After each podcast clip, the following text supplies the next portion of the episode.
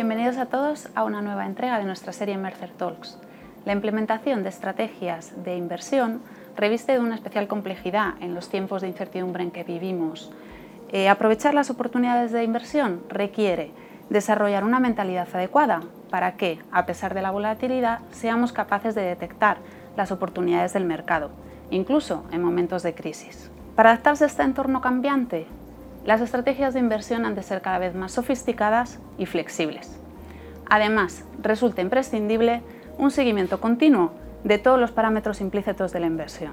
Entrevistamos hoy a Xavi Bellavista, director de inversiones de Mercer, que nos explicará las principales tendencias de mercado y los retos a los que los gestores y fondos de inversión se están enfrentando y cómo ellos les ayudan a obtener unas mayores rentabilidades en el largo plazo.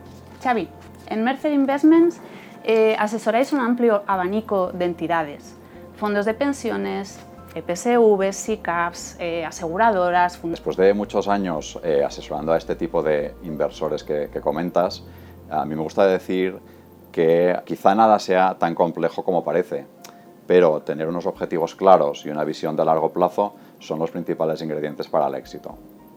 En los temas financieros hay muchos eh, conceptos que pueden resultar complejos. Entonces, nuestro trabajo como, como, asesores de inversiones es precisamente entender en profundidad los mecanismos de los mercados financieros y trasladarlos a un plan para que nuestros clientes puedan aprovecharlo en su propio beneficio. En este sentido, tenemos un esquema bastante sencillo que lo aplicamos tanto para el inversor pues, más complejo como incluso se podría utilizar para inversores individuales, el cual dice lo siguiente. Primero, hay que tener claro uh, cuál es tu objetivo y cuál es la estrategia de inversión uh, que te va a llegar a, a ese objetivo. ¿no? Son las dos primeras fases de decidir el qué quiero hacer. Muchas veces nos plantean, ¿no? Yo, mi objetivo es conseguir la máxima rentabilidad. Entonces, cuando le planteas a ese, a ese inversor que la máxima rentabilidad implica pues, eh, que en un momento puntual puedas perder un 40%, pues enseguida ve que ese no es su objetivo. Mi objetivo es el mínimo riesgo. Pues lo mismo, es un proceso iterativo. El mínimo riesgo, pues probablemente es invertir en renta fija con unos tipos de interés negativos, por lo tanto, pues es perder dinero uh, sí o sí. ¿no? Entonces es ese proceso iterativo de al final acabar decidiendo el qué, definir el objetivo y la estrategia. El siguiente nivel es uh, definir unas reglas de gestión, es el cómo quiero llevar a cabo esta inversión y luego, en cuarto lugar, que esto mucha, mucha gente empieza por ahí y pensamos que es un error, pues la cuarta fase es el decidir la entidad gestora, decidir eh, seleccionar quién te va a implementar esa inversión. ¿no? Y lo último, eh, la última fase que también es muy importante, es un poco la que cierra este ciclo de inversiones y es el seguimiento y control de resultados y también la autoevaluación. Tú tienes que ir mirando que las rentabilidades a corto y a medio plazo pues vayan en línea a lo que tú esperas que se estén cumpliendo esas reglas de gestión que has establecido, pero también hacer una autoevaluación de tu objetivo. Aquí uh, pienso que es interesante el ejemplo de que entre los fondos de pensiones de empleo de España, en los últimos 15 años, hay varios de ellos, un 8% de esos fondos de pensiones, en los últimos 15 años no están batiendo al IPC. Entonces eso es, un, pienso, una falta de esa autoevaluación y de plantearte si realmente su, si tu objetivo se está cumpliendo o no. El entorno macro y microeconómico está en constante cambio por, por, factores geopolíticos, regulatorios o sanitarios. La pandemia del COVID pues, ha creado un choque desinflacionario en, en, la economía global. Sin embargo, vuestros estudios apuntan a un aumento de la, inflación, supongo por las constantes ayudas eh, fiscales y monetarias que estamos recibiendo. Eh, ¿Cómo ayuda vuestro equipo a afrontar este reto? Fíjate, el, proceso este de, de, deflación viene de antes de, del COVID. Uh, toda la globalización y toda la revolución tecnológica provocaron que estemos acostumbrados a un, a un contexto en los últimos años de, de muy poquita inflación.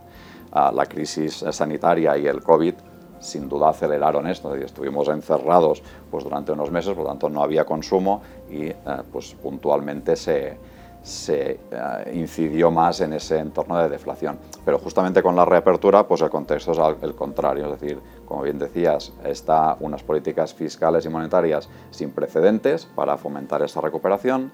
Estamos pues tirando, gastando de ese ahorro que se ha hecho durante los últimos meses y además también esa tendencia a la globalización parece que vaya un poco a menos, que hay países que tienden a volver a, vol a querer producir ah, internamente y además hay algunos shocks en, la cadena de suministro. Entonces todo esto lleva a que en los mercados actualmente de lo que se esté hablando más es de si esta inflación será transitoria o si será duradera.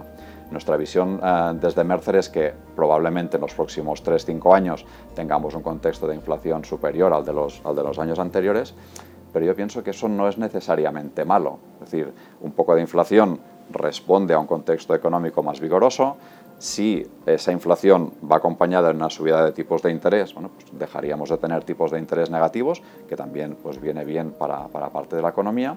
Lo que sí que es cierto es que este contexto es bastante diferente del que estamos acostumbrados, por lo tanto las inversiones se tendrán que ajustar en este sentido. Una inversión en bolsa pues le viene bien un poco de contexto inflacionario. Tanto la bolsa es un, es un buen activo para, para, este, para este contexto. Eh, los activos reales que básicamente son inmuebles e infraestructuras, pues también se ven beneficiados en un contexto de inflación. Luego el oro, el oro también por definición pues es un activo uh, que viene muy bien en, contextos de inflación. Y luego dentro de la parte de los activos de renta fija, pues hay algunos que vinculan uh, el tipo de interés que pagan pues, o la inflación o el tipo de interés, de forma que en esa parte de la renta fija pues tampoco tendrías eh, pérdidas. Quizá el que hay que estar más atentos es el activo supuestamente más eh, conservador, que es la renta fija de gobiernos. Ese activo, donde es mayoritario en las carteras de los fondos de pensiones, pues puede ser el que sufra y el que tenga rentabilidades negativas en un contexto de inflación. Estamos viendo una tendencia creciente de las llamadas inversiones ASG, las que tienen en cuenta factores ambientales, sociales y de buen gobierno eh, para mejorar sostenibilidad, frenar el cambio climático. ¿Cómo integráis este tipo de activos en vuestras carteras? En primer lugar, eh, comentar que la, avalancha de uh, la inversión responsable vino liderada allá por el año 2000-2005 por los grandes inversores institucionales, por los propietarios del dinero Después, detrás vinieron las entidades gestoras y finalmente están los reguladores que en Europa pues, están siendo muy activos y están pues, intentando regular, poner una taxonomía para saber qué es y qué no es inversión eh, sostenible y también intentando fomentarla. ¿Por qué digo esto? Pues nosotros decimos que como esto vino liderado por los propietarios del activo, lo que decimos es una frase, dice, el dinero habla y los mercados escuchan. Entonces con esto cuando lo trasladamos a qué es lo que tienen que hacer nuestros clientes, lo que les decimos, y volviendo a lo del principio de los objetivos, es que el, el, inversor, el propietario de los activos, tiene que tener muy claro cuáles son sus objetivos. Y lo que intentamos evitar es que entren en el terreno de las entidades gestoras, que su ámbito de actuación es otro, y desde luego que no se pierdan en el, en el ámbito de los datos. Hay múltiples proveedores pues, de notas, de rating, que analizan tu estrategia de inversión. Bueno, pues tú, como propietario del dinero, que eres el que hablas, lo que tienes que definir son tus objetivos. Y probablemente tu ámbito de actuación es diferente del de la entidad gestora o del de los proveedores de datos. Uh, en Mercer, para ordenar estas ideas, tenemos también pues, un pequeño método que empieza por definir las creencias del inversor, Después eso lo trasladamos a una política y a unos procesos y finalmente llegamos a la cartera de inversión. Cuando estamos pues, viendo la cartera de inversión y qué es lo que se puede hacer, hay dos grandes tipos de cosas. Una es bueno, pues invertir en un sitio para dejar de invertir en otro y aplicar bueno, pues tus creencias a determinadas compañías, sectores que piensas que vayan a pues, ser más sostenibles. Eso es muy medible y el impacto es muy cuantificable. Pero hay otra línea de actuación que es más cualitativa, pero que pensamos que es muy interesante, que es utilizar pues, tu poder eh, que suponen todos los activos que estás gestionando para intentar influir. En este, en este punto eh, me gustaría explicar un ejemplo de algunos de nuestros clientes que recientemente pues, uh, se han unido a una iniciativa global que pretende uh, influir en gobiernos, en farmacéuticas, para liderar una respuesta eficiente al, a la crisis de la pandemia, ¿no? al COVID-19. En este sentido, un grupo de más de 150 inversores están hablando pues, con, con los gobiernos, con el G7, con el G20, para asegurar pues, que lleguen estas vacunas a los países más desfavorecidos, están influyendo también en las farmacéuticas para incidir en la producción y en el precio y finalmente también pues, a través de gobiernos y otros organismos internacionales les están pidiendo uh, herramientas de financiación innovadoras y hay una cosa que son los eh, vaccine bonds o los social bonds, que son bonos vinculados a proyectos de desarrollo y de fomento del, del COVID. Frente al deterioro de la rentabilidad en renta fija y renta variable, cada vez son más los profesionales que recomiendan invertir en activos eh, de inversión no líquida. ¿Estás de acuerdo? Eh, sí, desde luego. Eh, los inversores que están invirtiendo más en este tipo de activos están consiguiendo rentabilidades claramente mejores que el resto. Eh, la principal característica de estos activos y líquidos es que tienen una rentabilidad esperada superior a sus equivalentes cotizados. El ejemplo más sencillo es la inversión en bolsa. Puedes invertir y comprar acciones que cotizan en bolsa o puedes, a través de vehículos de inversión eh, ilíquida, de capital riesgo que se denominan, intentar invertir en empresas que no cotizan. Son ejemplos de, empresas no cotizadas que están dentro de capital riesgo, pues empresas como Globo o Cepsa o Codorniu o Portaventura. Entonces, bueno, pues llegar a esas eh, inversiones donde evidentemente tú no las puedes deshacer eh, rápidamente, pues implica que les pides una mayor rentabilidad y de ahí pues que en el largo plazo, esas son inversiones de largo plazo, estén consiguiendo eh, mejores rentabilidades. Plantear una inversión en activos y líquidos, como cualquier otra inversión, pues requiere de una diversificación. Tienes que diversificar por el tipo de inversión, tienes que diversificar por geografías, por divisas.